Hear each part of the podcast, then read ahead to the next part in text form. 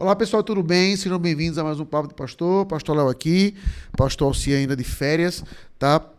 E hoje, no resumo de notícias, eu vou estar tá fazendo duas coisas, tá? A pergunta que eu ia responder no podcast que vai na segunda-feira ia ser essa daqui, na, da Raíssa LMC. Estou voltando aos caminhos do Senhor, mas como lidar com os comentários e críticas? E essa é que eu ia responder segunda-feira. Mas aí, durante a semana, algumas pessoas aqui da igreja né, alertaram um, um, fato que está acontecendo, né? Que no HBO Max, salvo engano, parece que em alguns outros streaming, tem um documentário sobre o assassinato da Daniela Pérez, né, que aconteceu há vários anos aqui no Brasil. E aí que o marido, então, na época dela, né, o Guilherme Pado, foi preso e aí fizeram agora um documentário sobre ela, o assassinato e por aí vai. Eu vi que teve esse documentário de fato, não assisti o documentário ainda, né? E aí algumas pessoas comentaram comigo assim, pastor, no documentário ele diz que ele errou, mas que ele é uma nova pessoa em Cristo Jesus. E aí me parece que agora, essa semana, ele lançou um vídeo no YouTube dizendo a mesma coisa, pedindo perdão. No documentário ele diz isso, foi o que me disseram, eu não assisti, tá? E aí o vídeo do YouTube me mandaram. Tá bom? Que ele pede perdão, mas que ele está arrependido do que fez e que Cristo perdoa os pecados dele. Então vê. Aí algumas pessoas, pastor, como é que fica? Isso me dá um nó. Uma pessoa agora voltar no evangelho depois daquilo que ela fez, como é que é isso? E por aí vai. Então veja. O que é que eu vou fazer um pouco de diferente aqui? Ao invés de simplesmente comentar, eu vou olhar para um texto bíblico aqui e aí eu vou comentar a notícia à luz do texto bíblico, tá? Mas antes, quero só pontuar bem uma coisa. Eu não conheço o Guilherme Padua hoje, não acompanho nada dele, tá certo? Então eu não vou estar julgando a sinceridade do pedido, não me compete. Não me compete. Tá certo? Se ele está sendo é, verdadeiro, se não está, que Deus seja o juiz. Tá? Eu vou julgar como diz a, expressão em inglês, né, o valor de fácil, ou seja, o que está sendo dito lá pode ser julgado. Se o coração dele está sendo sincero, se é golpe de publicidade, não sei o quê, não me compete julgar isso aí. Dito isso, e, é, e o caso da Raíssa. Veja, pessoal, tem um texto bíblico que eu acho que vai mostrar bem esse aspecto de culpa e consequência do pecado, que são dois conceitos distintos. Tá? Então, que é o famoso texto, segundo Samuel 11, 12. O que é que acontece lá? Então, eu não vou ler todo o texto aqui, eu vou resumir, mas segundo Samuel 12 eu quero ler alguns versículos. Então, vamos lá. Em segundo Samuel 11, Norton, o que é que acontece lá? Davi, o texto já começa dizendo que já estava errado. Nos tempos que os reis iam para a batalha, Davi estava no castelo. Então você já sabe que ele estava no lugar errado. E aí ele olha e vê Batseba tomando banho. Veja, eu, eu reestudando esses textos de novo, aí eu peguei um comentário que eu não tinha antes, aí o cara apontou uma coisa que eu achei interessante.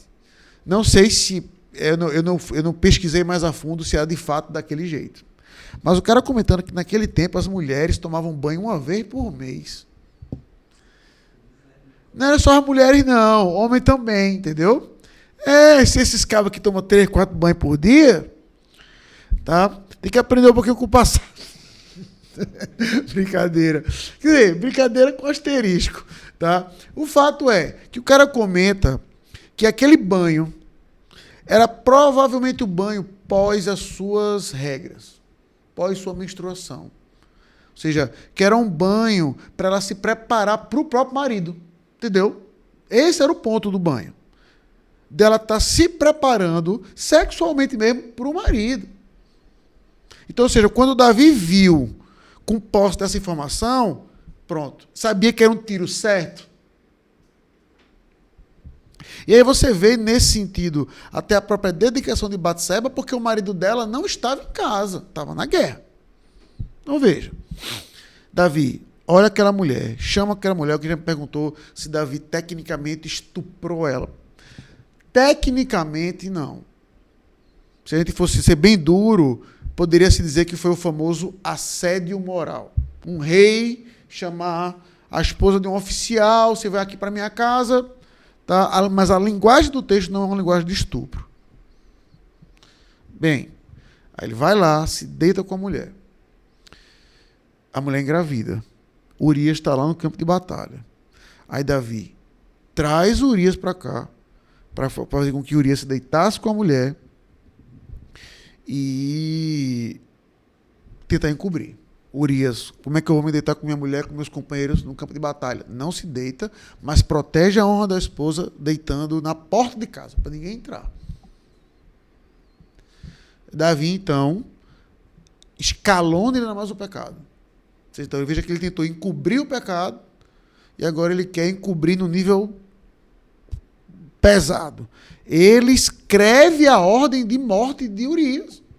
Não de matem ele, mas ó, bota Urias, que como comandante era capitão, ele ficaria mais recuado na batalha como estrategista, depois bota o capitão na frente. E acontece então o que Davi queria que acontecesse. Urias é morto. E aí veja que o texto, sabe assim, o texto é construído, Norton, de, uma forma, de um jeito incrível. O nome, o nome de Deus não aparece na passagem. Até o último versículo. Você vê toda aquela impiedade acontecendo. E aí, pronto, agora deu certo. Davi pega, passado o luto, se casa com Batseba. Crime perfeito.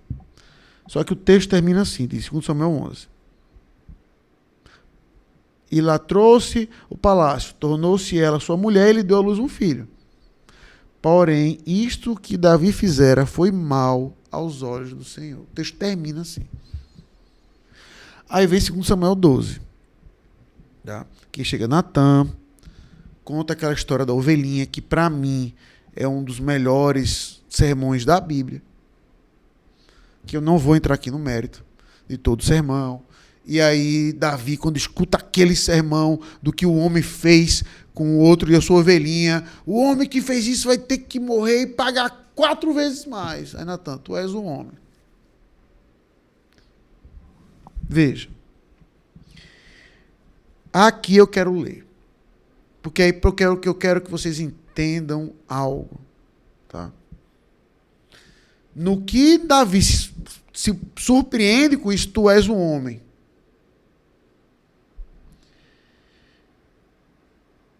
Aí veja o que Deus diz a Davi. Veja só a nota. Eu te ungi rei sobre Israel e te livrei das mãos de Saul. Deite casa do teu senhor e as mulheres do teu senhor em teus braços. É, Para caso alguém queira acompanhar, é 2 Samuel 12, 7 e 8. Deite, deite a casa do teu senhor e as mulheres do teu senhor em teus braços, e também te dei a casa de Israel e de Judá. E se isto fora pouco, eu teria acrescentado tais e tais coisas. Por que, pois, desprezaste a palavra do Senhor, fazendo o que era mal perante a ele? Perante ele, a Urias o Eteu, feriste a espada e sua mulher tomaste por mulher, depois de o matar com a espada dos filhos de Amon. Então veja, Norton. O que Deus está fazendo aqui é um padrão que Deus sempre faz. Olha o que eu fiz. E aí embaixo deveria ser: olha o que você deveria fazer ou olha o que você fez. Então sempre há um contraste. Então, olha o que eu fiz. Então ele vai, Deus resume a vida de Davi como: Eu te tornei rei. Eu te tornei rei. Tá aqui, ó. Eu fiz isso contigo. Agora, olha o que tu fez contra mim. Visto que isso fizeste. Tá? Agora o que, que vai acontecer contigo? Aí ele vai dizer: Agora, então a partir do 10 até o 12, você vai ver as consequências do pecado de Davi na vida dele. Então, ele fez aquilo, ele adulterou, né? só para pegar os, os, pecados grosseiros. Nem vou dizer que ele estava de boreste em casa. Vamos lá. Adulterou, escondeu e assassinou. Aí Deus diz: Agora, pois, não se apartará a espada jamais da tua casa. Primeira consequência porque menosprezaste e tomaste a mulher de Urias o Eteu para ser a tua mulher. Assim diz o Senhor: Eis que da tua própria casa suscitarei o mal sobre ti. Tomarei tuas mulheres à tua própria vista e as darei ao teu próximo, o qual se deitará com elas em plena luz deste sol. Porque tu o fizeste em oculto, mas eu farei isto perante todo Israel. No 14 tem outra consequência. Eu estou pulando o 13 de propósito. Mas posto com isto deste motivo a que blasfemaste os inimigos do Senhor, também o filho que nasceu morrerá. Então veja. Primeira consequência, o que você fez comigo escondido, eu vou fazer contigo as claras. Segunda consequência, para pegar só para pontuar só em duas. O teu filho vai morrer. Então veja que Davi ia ter consequências seríssimas do pecado dele. Que você já vai ver no, no capítulo subsequente. Se o cara pegar 2 Samuel 13, o cara já vai ver a bagaceira do filho de Davi acontecendo. Onde a, a, a filha dele é estuprada pelo irmão. Qual é a resposta de Davi Norton diante disso? Então, antes de, de comentar sobre as notícias, deixa eu ser bem direto aqui na exposição. Qual é a resposta de Davi? É uma só. Versículo 13. Então disse Davi a Natã: Pequei contra o Senhor. Só isso. É só isso que ele vai dizer. Natã, disse Natã a Davi: Também o Senhor te perdoou o teu pecado. Não morrerás. Veja, isso para mim é um dos textos mais bonitos da Bíblia toda. Eu falo sério. Porque, veja, e aqui onde eu já quero cair para a notícia, para responder efetivamente a pergunta da irmã e toda essa situação do Guilherme Pádua. Se Davi fosse um crente moderno, Norton, Davi ia dizer assim: Mas Senhor, peraí, olha o que o senhor está dizendo que vai acontecer comigo. Tudo bem, eu errei. Eu errei, eu errei, errei. Mas quem é que não erra? Mas, da, mas Deus, veja só. Eu, eu, eu matei Davi, eu matei Golias. Eu, eu, é, é, Saul, quando estava contra mim, eu não levantei um dedo contra ele, Senhor. Fiquei quieto, calado na minha, me escondendo em, em caverna, me fazendo de doido. Eu não pequei contra o ungido do Senhor. Aí o Senhor está dizendo porque eu deitei com uma mulher só uma noite, uma noite, uma noite. Nem foi um caso, uma noite. E aí pedi para o cara ir para o fronte da batalha que aconteceu dele morrer. Ele poderia voltar vivo. Vai acontecer tudo isso comigo durante toda a minha vida. Se Davi fosse um crente moderno, era o que Davi ia dizer. Mas graças a Deus, Davi era um crente. E ele entende algo, Norton, que é fundamental e que os crentes têm esquecido, e que é muito bem simplificado no exemplo daquele filósofo Rev, Zacar é, Zachariah. Que é o seguinte: Norton, vamos supor que eu estou andando na rua, aqui, e dou um soco num transeunte qualquer. Dou um soco na Maria. Certo? Estou andando na rua. Maria! Pau! Dou um soco nela o que vai acontecer comigo? Muita coisa. Eu posso ser preso, ela pode chamar a polícia, ela pode ficar calada. Não é verdade? Exemplo 2. Eu estou andando na rua e, tô batendo, e, e eu vejo a Maria, policial militar. Maria, oi! Pau! E dou um soco na Maria, policial militar. O que, é que vai acontecer comigo? Eu vou ser preso. Não é isso? Exemplo 3. Eu estou andando lá no Catar, onde vai ser a Copa, e dou um soco na Maria, mulher do Sheik. Maria, oi. Pau. Vai acontecer o que comigo, Norton? Eu vou morrer, não vou? Me tire uma dúvida. Qual foi o meu pecado nas três ocasiões? Bater na Maria, né?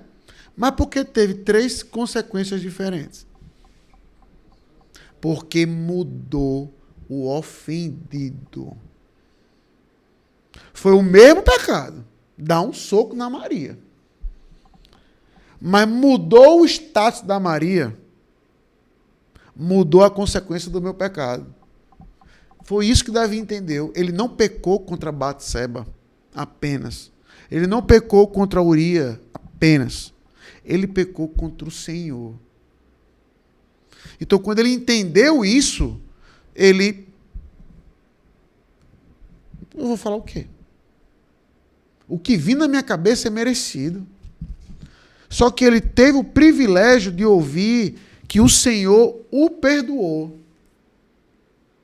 Mas o Senhor te perdoou. Certamente não morrerás. Veja, seja ser muito franco, Norton. Se fosse eu,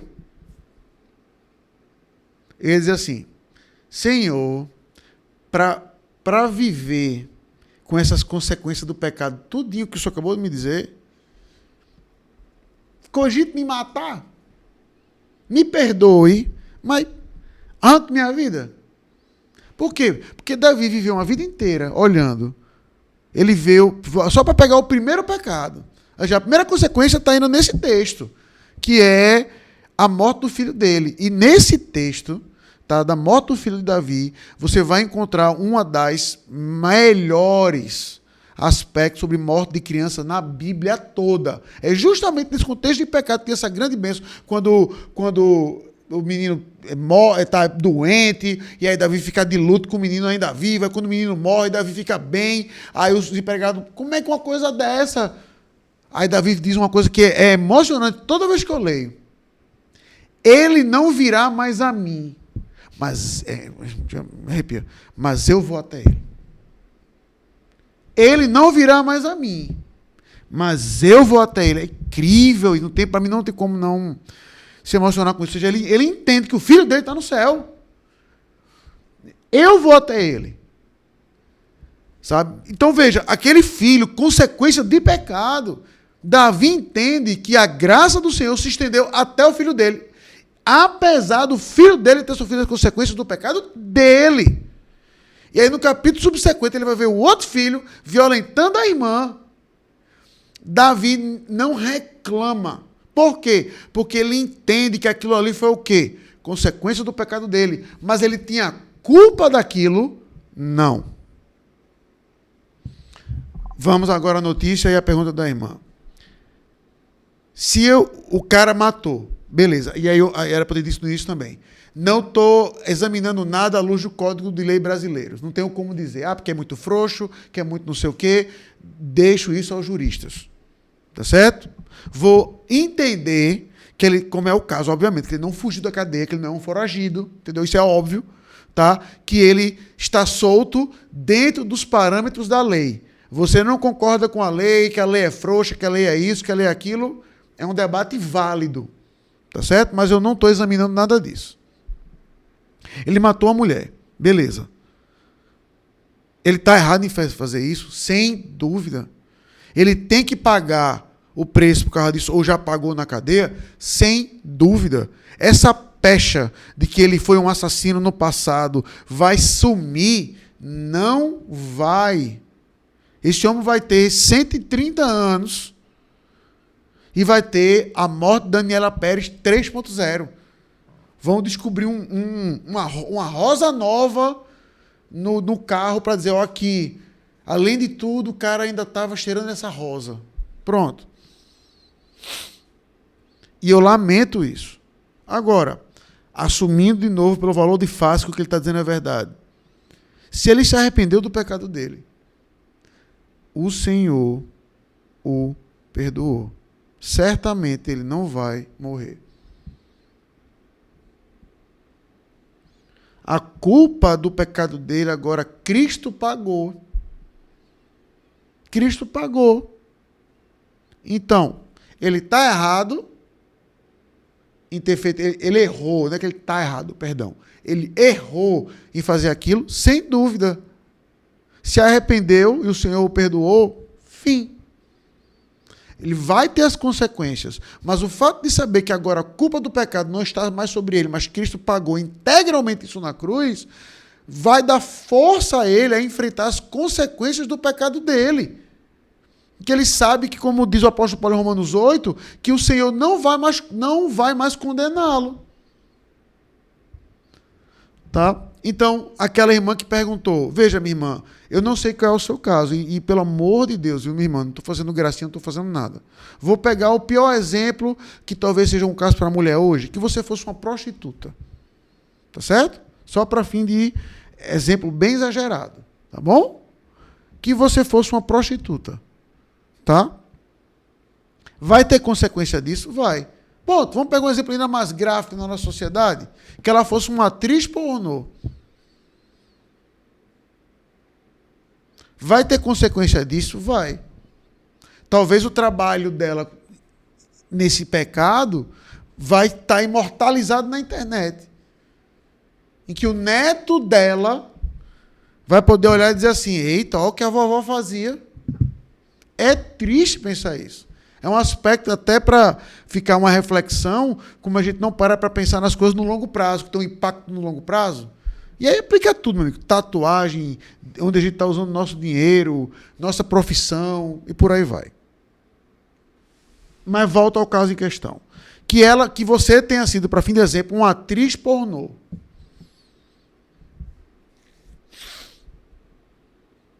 Você vai ter consequência desse pecado? Vai. Vai. Sem dúvida. Mas o Senhor te perdoou. Cristo morreu por você. Você não morreu, mas Cristo morreu. Siga firme. Siga firme. Ah, o mundo, mas pastor, é doloroso. É. Davi teve que enterrar um filho, teve que chutar crítica de todo mundo, perdeu o reino por um tempo ali com Absalão. Foi consequência demais mas ele sabia que aquilo ali foi consequência do pecado dele, mas o fato de a culpa não estar sobre ele permitiu ele enfrentar aqueles pecados como um crente deve enfrentar. As consequências daquele pecado como um crente deve enfrentar. Então, como lidar com as críticas? É, meu irmão, de fato eu me arrependo disso no passado. Meu passado, você pode até dizer assim: meu passado não me condena mais porque Cristo pagou o preço dele. Eu vou ter essas infelizes consequências, lamento mas o Senhor me perdoou em Cristo Jesus. Eu posso seguir adiante. Eu devo seguir adiante. Tá? Então, se ele está dizendo a verdade naquele vídeo, eu lamento o que ele fez no passado, mas a gente é obrigado a dizer de novo, assumindo que ele está dizendo a verdade, que ele é uma nova criatura em Cristo Jesus. Essa irmã não importa o que você cometeu no passado, vai ter crítica, vai, vão chamar você de hipócrita, agora quer ser toda certinha. De novo, né? Para fim desse exemplo, era um trabalho na pornografia. Lá, aqui o vídeo dela, aqui. Aí tu tá me dizendo que essa mulher aqui agora é crente. Aí você pode dizer, exato. Para você ver exatamente como é a mudança que o evangelho faz na minha vida. Eu era assim, olha como eu sou agora. Eu era bastardo, hoje eu sou filha. Não é exatamente o exemplo que o próprio Deus dá em, em Osés, que Deus se casou em Osés, né? comparando ali Deus com Israel, é, Osés com, Israel, com Israel, Deus e a prostituta com Israel, Gomer com Israel. Ele resgata e transforma aquela pessoa.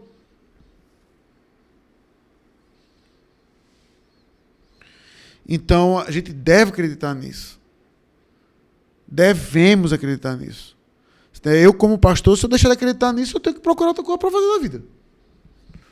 vou pregar só para o coreto, só para crente. Se eu não acreditar que o evangelho não pode transformar o pior dos pecadores, como Paulo diz, por exemplo, eu sou o pior dos pecadores. Aí. Então, o evangelho transformou Paulo, não vai transformar você também, não vai? Não vai transformar o Guilherme Padua, não. Vai! Agora, ele não vai ter mais a culpa do pecado, mas as consequências. Talvez o sigam para o resto da vida. Então, é o caso do cara entender, né, que é até o título de um livro, né, porque Deus é tão pequeno e as pessoas tão grandes. Inverter essa ordem. Porque Deus é tão grande e as pessoas vão ser tão pequenas, ou seja, podem falar, podem me criticar. Lamento que vocês estão enxergando isso. Mas o Senhor me perdoou. Isso é uma mensagem, é a mensagem mais poderosa que tem, de você poder chegar no, na glória eterna e você, e você saber que você vai ter um Senhor que nunca vai passar na sua cara o que você fez. Nada. De nenhum pecado que você cometeu, porque todos foram perdoados na morte da segunda pessoa da Trindade, Cristo Jesus. Então é esse aspecto que a gente, como cristão, tem que visualizar bem. Muito bem. Consequência e culpa. Davi sofreu consequências do pecado dele, mas a culpa esteve em Cristo Jesus. E a partir do momento que a gente entende como Davi que o nosso pecado ofende mais a Deus do que qualquer outra pessoa, ou para pegar o exemplo que eu dei de qualquer outra Maria, a gente vai ganhar até a perspectiva de, de ter ainda mais seriedade com o nosso, contra o nosso pecado. Tá? Então, se o que ele está dizendo é a verdade, louvado seja Deus. Se o que ele está dizendo é mentira, que Deus seja o juiz. Tá? O que ele fez no passado, horrível. Horrível. Com certeza, matar uma pessoa feita mais semelhança de Deus. Se for, pronto, vamos, vamos além. Né, Para concluir. Se fosse no Antigo Testamento, ele ia estar morto. Ele ia estar morto. Ponto. Se fosse talvez nos Estados Unidos, ele ia estar morto. Em alguns países, em alguns estados dos Estados Unidos, ele está morto. Agora, quer dizer que um cara no corredor da morte não pode se arrepender? Vou concluir com esse exemplo, que, que para mim é uma figura na Bíblia que a gente só usa nos extremos. E para mim aqui é o caso que se aplica, é o famoso ladrão da cruz. O cara cometeu crimes hediondos a ponto de estar na cruz. E o texto vai dizer que até momentos antes o cara estava zombando de Jesus. Tu não és filho de Deus? Desce daí. O texto vai dizer que os dois estavam zombando, não somente um ladrão, os dois estavam zombando de Cristo. Aí depois de um tempo, depois de, de ouso dizer, horas de sofrimento ao lado de Jesus, ele olha para Jesus e fala: Lembra-te de mim quando estiver no paraíso. Jesus fala: Hoje mesmo estás comigo lá. Então veja, esse é o texto que todo crente tem dificuldade de mandar qualquer pessoa para o inferno, que acredita que aquilo ali pode acontecer com qualquer pessoa. Tecnicamente pode. Certo? Tecnicamente pode. Mas eu até brinco, entre aspas, que o ladrão na cruz foi um crente muito infeliz. Como assim, pastor? Foi. Porque ele está na glória eterna, não há dúvida. Nós vamos conhecer ele lá, celebrar com ele lá. Sem dúvida. Mas ele não pôde usufruir dessa graça, nem falar desse perdão enquanto vivo. Ele não pôde. Ele não sabe o que é experimentar o poder dormir, botar a cabeça no travesseiro e dizer assim: Eu posso dormir hoje à noite. Por quê? Porque o Senhor me perdoou. Eu posso acordar hoje de manhã. Por quê? Porque o Senhor me perdoou. O ladrão na cruz não teve isso, não. Sabe? Então ele é um irmão em Cristo, sem dúvida mas foi um irmão que não pôde usufruir disso que eu, que o Norton, de você que está nos ouvindo aí, nos vendo, pode. Sabe? Então, nessa notícia, né, dentro dessa devocional, é isso que um cristão tem que ter. Separar bem as coisas e entender que o fundamental é o Senhor me perdoou. Tá bom? Então, é isso. Deus nos abençoe. Tenham aí todos um bom final de semana, se está ouvindo na sexta-feira. Né? Compartilhe, curta e até segunda, se Deus nos permitir. Valeu, pessoal.